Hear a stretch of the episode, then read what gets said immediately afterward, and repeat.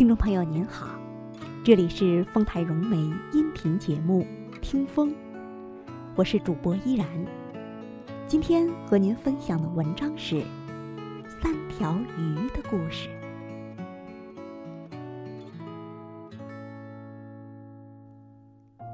一直相信，每个人都至少有一个守护自己的天使。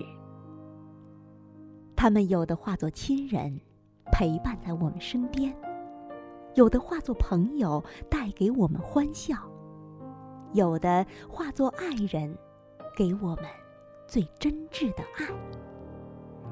让我们这群孤独的鱼，对世间有了牵挂。有空，给孩子们讲讲三条鱼的故事吧。一条是海洋深处的大马哈鱼。母马哈鱼产完卵后，就守在一边。孵化出来的小鱼还不能觅食，只能靠吃母亲的肉长大。母马哈鱼忍着剧痛，任凭撕咬。小鱼长大。母鱼却只剩下一堆骸骨，无声地诠释着这个世界上最伟大的母爱。大马哈鱼是一条母爱之鱼。第二条是微山湖的乌里。据说此鱼产子后便双目失明。无法觅食，而只能忍饥挨饿。孵化出来的千百条小鱼天生灵性，不忍母亲饿死，便一条一条的主动游到母鱼的嘴里，供母鱼充饥。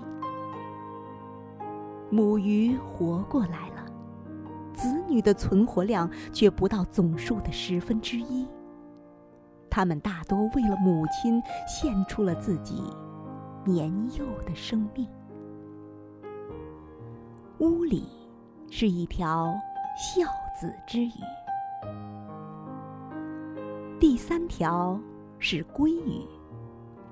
每年产卵季节，鲑鱼都要千方百计地从海洋洄游到位于陆地上的出生地。那条陆地上的河流。央视《都市界》曾经播放了鲑鱼的回家之路，极其惨烈和悲壮。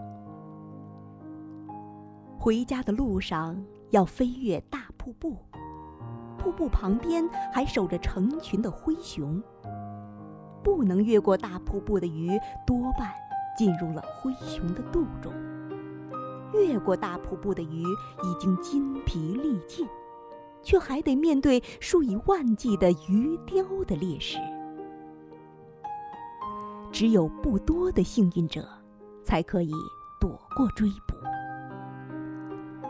耗尽所有的能量和储备的脂肪后，鲑鱼游回了自己的出生地，完成他们生命中最重要的事情——谈恋爱。结婚产卵，最后安详的死在自己的出生地。来年的春天，新的鲑鱼破卵而出，沿河而下，开始了上一辈艰难的生命之旅。鲑鱼是一条相恋之鱼。